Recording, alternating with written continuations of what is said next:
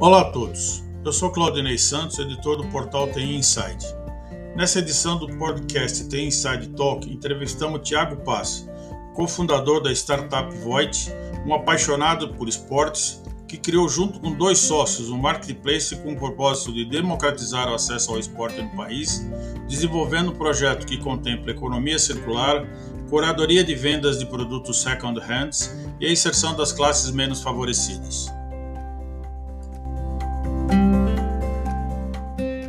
Tiago, você poderia explicar a sua motivação e proposta de criação do e-commerce Voit? Como é que ele pretende se diferenciar no mercado? Como é que vocês tiveram a ideia de, de, de empreender nesse setor? Legal. Obrigado pela primeira pergunta, obrigado pelo convite. É, a Voit surgiu em 2019 é, de três esportistas, eu, o Gustavo e o Marco, que sempre tivemos muito apreço por várias modalidades de esporte diferentes. Então a gente não começou a olhar esporte já jogamos futebol, já corremos, já andamos de bicicleta, então a gente sempre gostou de muitas modalidades e sempre teve essa barreira financeira inicial de você ter que comprar uma bicicleta nova para fazer um esporte, você ter que comprar uma chuteira e etc. É, aliado a muitas experiências que a gente já teve de vida, de ver gente mudando de patamar, saindo de situações críticas da vida e passando a se tornar, é, tendo uma, uma, uma uma realidade totalmente diferente através do esporte. A gente viu na nossa trajetória muito do esporte mover é, essa mudança social. Então a gente aliou isso à questão da economia sustentável, do, do próprio tema ESG, né? Porque hoje as peças que você compra usadas é, novas, muitas vezes elas são descartadas, então elas acabam não retornando para o ecossistema. Aliou todas essas ideias, esse amor pelo esporte, para fazer um e-commerce onde a gente conecta os compradores e vendedores de produtos esportivos usados e faz essa economia circular girar. Tiago, esse ano a Voit passou pelo programa Rocket Startup Brasil, realizado pela RPC, que é filial da Rede Globo no Paraná. Como foi sua experiência em participar de um programa de incentivo ao empreendedorismo? É, o Rocket a gente participou, uh, ele, ele era dividido em várias categorias, então era um reality show onde tinham bancas de diferentes categorias para avaliar as startups aqui da região foi uma experiência bastante rica. A gente, a gente ficou na órbita, na categoria, no caso de, de vida. Então, a gente tinha é, algumas outras startups de saúde, de, de tecnologia, de, de biotecnologia, etc. E a gente ficou no ramo de, de, de, saúde justamente pela, por essa pegada de o esporte fazer com que a saúde mental seja melhorada, a saúde física seja melhorada. Então, a gente ficou nessa órbita para a gente foi muito rico por estar tá dentro do ecossistema é, aqui do Paraná. A gente tinha algumas startups de outras regiões, mas é, majoritariamente era o pessoal do Paraná. E estar tá incluso nesse ecossistema dá para a gente uma grande, uma grande visão do que, que as pessoas estão vendo, como que está a tendência de mercado. Então, quando a gente olha para a vida, né, para a parte de saúde ali que a gente participou, é, a gente vê o que, que as pessoas estão passando. Então, as pessoas tinham as mesmas, os, as, os clientes dessas empresas tinham as mesmas dificuldades. Era questão de saúde mental, de saúde física.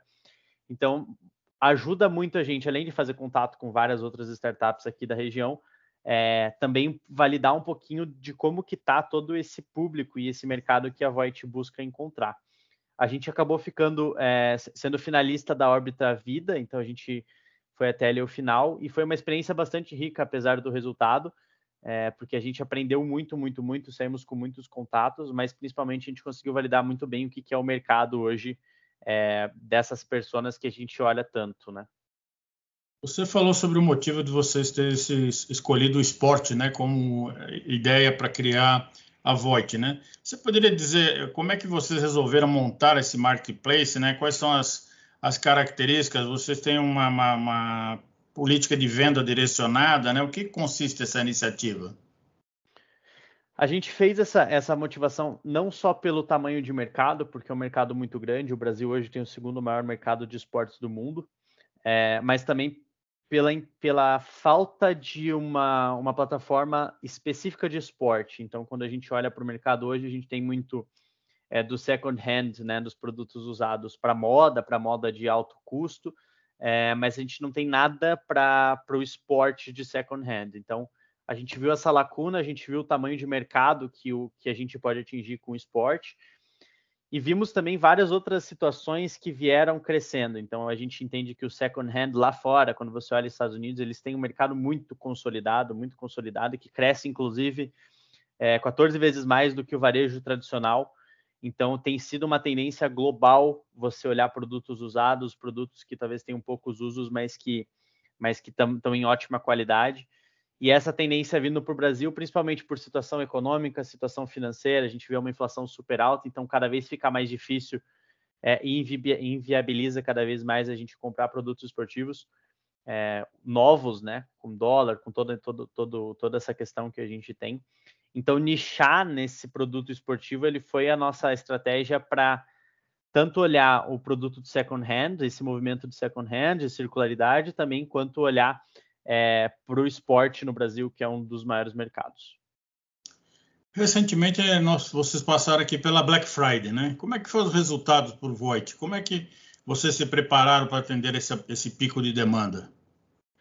É, a Black Friday para a gente foi um, foi um grande aprendizado, então a gente, a gente começou também com uma estratégia da Voit Pro, que é, uma, é o que hoje outras, outras empresas de second hand já fazem, que a gente faz a curadoria do produto é, e vende diretamente para o consumidor final. Casou bem com essa Black Friday e foi um aprendizado bastante grande para a gente de algumas coisas que a gente é, vai ter que aprimorar.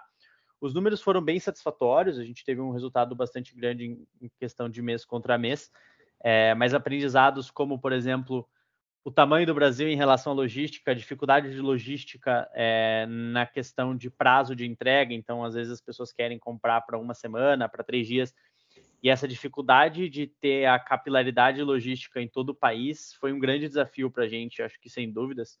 Quando a gente olha outros gigantescos players, por exemplo, o Mercado Livre, eles partiram para olhar é, a sua frota própria, a sua logística própria, é, justamente pela dificuldade de ter um, uma capilaridade tão grande num país tão continental como é o Brasil, né? Então, a nossa maior dificuldade, sem dúvidas, foi essa parte de, da operação logística hoje, é, de conseguir ser eficiente no frete, vendendo produtos usados que tem talvez um ticket um pouquinho menor do que o normal, né? Bom, então isso já, vocês já estão se preparados para atender as demandas do Natal, né? Como é que você é, vê essa questão agora? Porque muitos, muitos dizem que o Black Friday inibiu as vendas de Natal. Você, você tem essa mesma opinião? Qual é a expectativa de vocês agora para esse período de, de festas?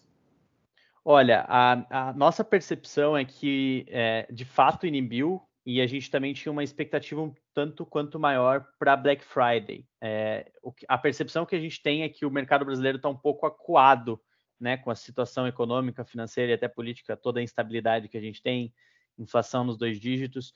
Então a gente tem a percepção de que o público está um pouquinho acuado nesse sentido, é, fazendo com que tanto o Natal quanto o Black Friday tenha sido um pouco mais inibido. O que para nós, é, de certa forma, gera uma expectativa maior. Então, o mercado, de maneira geral, olha e fala: talvez estejamos é, num, numa, num crescimento menor, numa situação menor. Mas para a gente, quando a gente olha produto é, que tem um valor menor do que um produto novo, em uma qualidade muito boa, é uma perspectiva muito boa. Então, às vezes, o cara vai deixar de comprar um tênis novo e vai comprar um produto usado por 50% do valor, etc. Então, é, para a gente é uma perspectiva boa até no cenário que a gente olha como um pouco mais pessimista, tanto econômica quanto politicamente falando. Tiago, para falar em tecnologia, né, quais foram os investimentos da plataforma na, que vocês fizeram, né? Quais foram as implementações que vocês estão realizando daqui, né? E também os aspectos que vocês devem ter é, tomado cuidado, porque hoje tem muita questão da fraude, a questão da proteção de dados com a LGPD. Como é que vocês desenvolveram essa plataforma? Legal. A Void começou lá em 2019, então a gente fez um MVP que rodou ali 2020 mais ou menos inteiro, e foi o suficiente para a gente entender muitas das dores é, do que, que é hoje a tecnologia, até a dor do próprio business como um todo. Então a gente está entregando agora em janeiro de 2019, é, de 2022, perdão, é, um, um produto completamente novo e unificado, então a gente vai ter tanto o aplicativo quanto o site rodando é, de maneira robusta e interligada. A gente reviu muitas das etapas de negócio, então a gente fez um investimento bastante grande para trazer esse produto para a realidade de fato do esportista. Quando a gente pergunta sobre as, um dos diferenciais da Voit, é justamente essa tecnologia voltada para o esportista. Então, é de esportista para esportista. Eu não estou comprando um tênis, um, uma bicicleta num site generalista. Eu estou comprando esse produto é, numa plataforma que entende de fato de esporte. Então a gente está entregando agora em, em, janeiro esse produto que ele é totalmente é, voltado para o esportista. Então com a interface, com a experiência que a gente captou ao longo desses dois anos aí é, do que, que o cliente espera ter. Com tudo isso, a gente já fez as, todas as adequações de LGPD, etc. É, e também o mais importante, que é a questão da segurança de dados. A gente olha hoje para o mercado de tecnologia, a gente vê uma, uma, uma falta muito grande de profissionais em todas as áreas, mas quando a gente fala de crimes cibernéticos e até da segurança e infraestrutura, eu acho que é um dos profissionais que mais faltam no mercado a gente assegurou de fazer algumas consultorias e eventualmente até falar com algumas empresas terceiras para nos auxiliarem nesse desenvolvimento da parte de segurança. Então, toda a infraestrutura, a gente teve todo o auxílio de uma empresa terceira para garantir essa segurança também, essa robustez, com tudo na nuvem, é, com uma maneira um pouquinho mais segura de nos precaver dessas situações que a gente vê tantas empresas gigantescas passando. Mas na perspectiva de produto, a gente está muito feliz e muito é, uma expectativa bastante alta de que é, essa nossa tecnologia ela esteja cada vez mais alinhada com os interesses do nosso consumidor final, né? Essa tecnologia que vocês estão colocando como Voight Pro, essa não, a, Não. a Voight Pro é uma, é, é, uma, é uma estratégia que a gente adotou. É, então, inicialmente a Voight era um peer-to-peer -peer, e como a gente é, é uma startup bastante early stage, a gente tem essa tendência de pivotar de acordo com as necessidades de mercado, né? A Voight Pro é uma, é uma, uma ramificação do que a Voight operava é, inicialmente. Então, inicialmente era um peer-to-peer, -peer, era o Claudinei vendendo para o Thiago. É, e a gente tem a Voight Pro agora como a Voight vendendo para o Thiago, a Voight vendendo para o Claudinei. Então, um dos grandes gaps do mercado de second hand, do mercado de produtos esportivos usados, é as pessoas não terem clareza da qualidade do produto. Então, às vezes você vê o produto numa plataforma generalista e eu não sei se a qualidade do produto ela é de fato boa, se ela está naquele realmente naquele estado específico. E isso gera uma, uma barreira muito grande para o mercado brasileiro de parar de comprar produtos novos para comprar produtos usados. Então, a gente entendeu assim com 90% dos clientes que é uma barreira gigantesca. E quando a gente traz a Voight Pro, a gente pega os produtos usados e faz toda a curadoria, avalia a qualidade do produto e é extremamente transparente com o nosso cliente quando diz: olha, essa peça aqui ela tá com um fio puxado, ela tá com rasgo, ela tá com o tênis ele tá com um pequeno furo ou não. Essa peça tá intacta, ela tá perfeita, a gente validou e tá ótima. Isso traz para o mercado de second hand uma, uma uma garantia muito grande para quem vai comprar de, poxa, legal, então tem uma empresa por trás validando e me dizendo que esse produto é bom. Essa foi a estratégia que a gente adotou com a Voight Pro, que a gente começou ali em outubro e tem sido bastante relevante para a nossa operação. Ela traz um, um custo operacional para a gente, que, mas que sem dúvida ele compensa muito na entrega para o cliente final. Né? Outro investimento que eu, vocês estão fazendo também é no app, né, no aplicativo. Como, como é que vocês estão projetando esse aplicativo móvel? Legal. Então, é, na perspectiva de produto, a gente já tem hoje um aplicativo rodando que está numa situação de, eu diria, MVP, então a gente usou ele muito para validar todas as hipóteses de negócio. E essa, é, esse segundo passo que a gente está dando como tecnologia é validar todos os aprendizados que a gente teve no próprio aplicativo e fazer um produto mais robusto. Então, ali em janeiro, a gente vai fazer essa entrega que vai ser é, vários aprimoramentos do aplicativo, de aprendizados que a gente teve, mais um site, né? Um site é, tanto responsivo quanto online, é, para web, que vai fazer essa interface entre os dois. Então, eu diria que essa versão 2 do aplicativo de hoje, o que a gente tem como MVP, é muito dos aprendizados que a gente teve, tanto em questão de desenvolvimento, quanto infraestrutura, quanto até da entrega de valor para o cliente final, é, que a gente vai ter nos aprimoramentos na, na, na, sequência. Uma das coisas que a gente aprendeu, inclusive, que, que foi bastante interessante, é sobre a necessidade de ter uma interface web. Hoje a gente sabe que 70% da, da navegação, pelo menos da Void, ela é feita por, por celular, mas o aplicativo ele gera certa fricção para quem não conhece ainda o produto da Void. Então a gente deu um step back, fez uma, uma, uma interface web, é, mobile e também o aplicativo nas lojas para quem quiser nesse terceiro step. Então essa é a nossa mudança que a gente está planejando como, como tecnologia, um desenvolvimento totalmente próprio é tecnologia própria. A gente tinha algumas opções de pegar hoje backends que já são que já funcionam como esse peer-to-peer, -peer, então eu só adaptaria a interface, etc. Mas a gente optou por fazer algo nosso, não só pela, pela facilidade de a gente conseguir fazer é, ajustes que a gente entendeu que são vários, são muito necessários, quanto para ter essa robustez de ter um produto nosso, uma tecnologia nossa que entregue para o consumidor exatamente o que a gente espera com uma facilidade que a gente consegue é, controlar muito fácil. Então a gente tem muito essa, essa ideia de ser o, o product-led growth, onde a gente vai sempre estar tá olhando para o crescimento baseado no produto. E quando a gente fala de produto, a gente precisa ter isso em mão, a gente precisa ter a nossa tecnologia, a nossa maneira de operar e a nossa entrega direta para o usuário. Então por isso que a gente está hoje com essa dando um passo bastante grande na tecnologia nesse sentido, para ser cada vez mais assertivo na entrega para o cliente.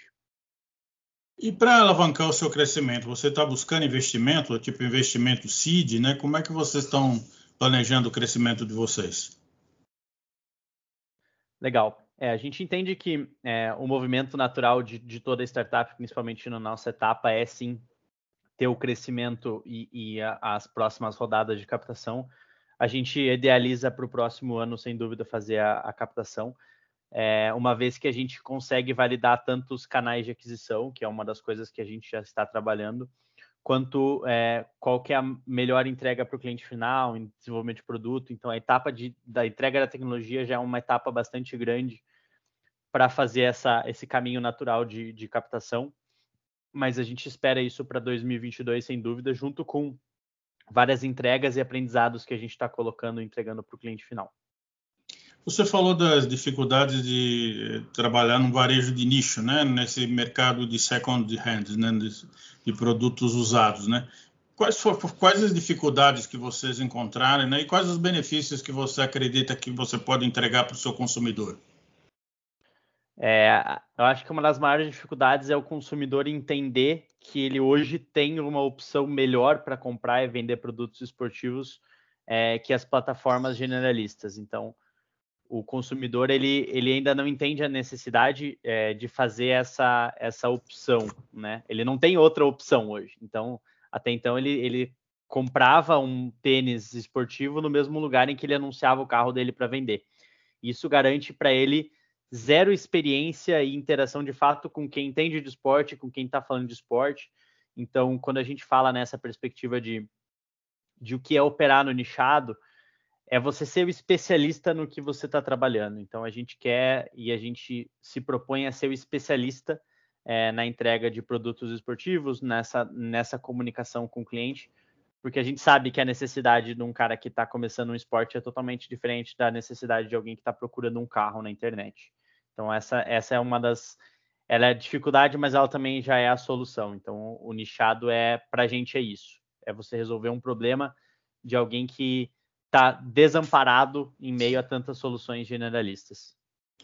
Vocês têm uma bandeira, né, que é democratizar o esporte, né? No que consiste essa iniciativa, né? Quais são os planos para alcançar esse objetivo? Que, você poderia explicar melhor o que, que é esse conceito de democratizar o esporte? Claro, claro. Então, como, como eu falei ali no começo, a gente nasceu de três esportistas que amam esporte e viram o esporte ser a diferença na vida de muitas pessoas. E o democratizar o esporte é dar o acesso ao esporte para quem eventualmente não consegue. Então, quando a gente olha a nossa persona hoje, são pessoas que amam corrida, que amam bicicleta, que amam fazer algum esporte, mas às vezes tem a barreira financeira que faz com que elas não consigam, de certa forma, é, entrar no esporte e começar uma modalidade nova. Então, esse nosso mote de democratizar o esporte é justamente essa ideia de conseguir levar o esporte para quem mais precisa. Né? A gente sempre olha é, em televisão, em mídias, as pessoas que estão numa situação de vulnerabilidade social saírem por causa de um futebol, por causa de, de um esporte olímpico. E a gente entende que cada vez mais num país que é tão que ele é tão carente, né? O esporte é uma das ferramentas e uma das armas para combater todo esse problema social que a gente passa. Então, a democratizar o esporte é o nosso mote, e além de a gente entender que é, a, pró a, própria proposta da Voit ela já faz com que, com, com, que ocorra a democratização do esporte. A gente tem muitas, é, muito na nossa veia o ESG, então não só olhar a parte é, ambiental, que é você recircula, re, recircular um produto esportivo que estaria indo para um lixo, é, mas também você olhar para as instituições de esporte, ajudar elas. Então a gente fez lá no início da pandemia a campanha Tamo Junto da Voit, que foi arrecadar valores para instituições esportivas. E o trabalho das instituições que a gente vê de esporte, elas estão muito ligadas a essa questão de vulnerabilidade social. Então, são instituições que ajudam tanto na parte de educação, quanto na parte de é, saúde financeira das famílias da, da, da, sociedade, quanto até no próprio esporte. Então, não é só você colocar é, as crianças para jogarem futebol, é você dar educação, você dar é, suporte, você dá cesta básica para essas famílias se sustentarem. Então, o esporte, para nós, é um, é um meio para fazer uma transformação social gigantesca no país.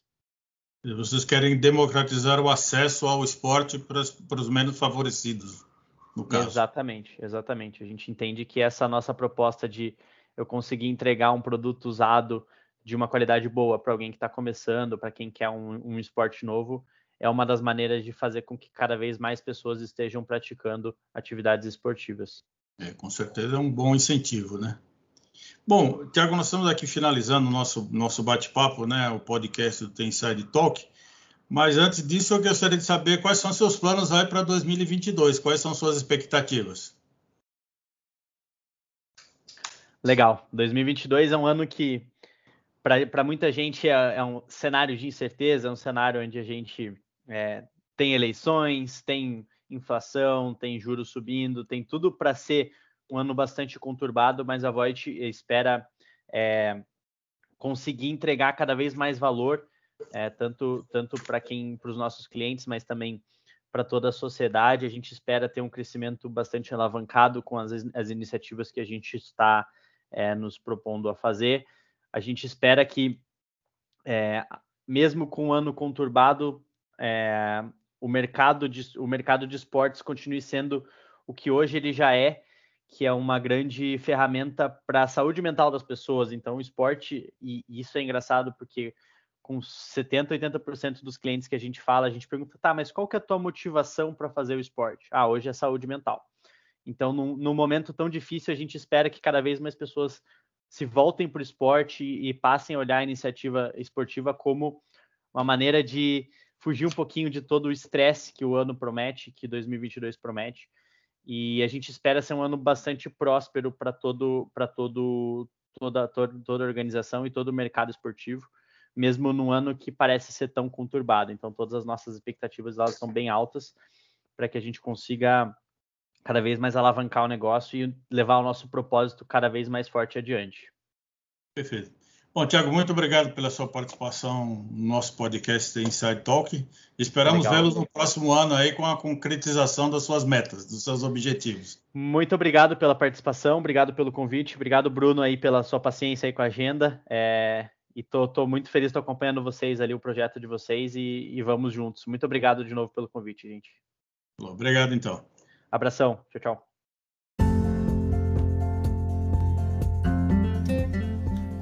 Esse foi o episódio de hoje do Tem Inside Talk. Agradeço a audiência e gostaria de convidá-los para seguir Tem Inside nas redes sociais para acompanhar as principais notícias no mundo da tecnologia e ficar por dentro dos próximos episódios e eventos. Até o nosso próximo encontro.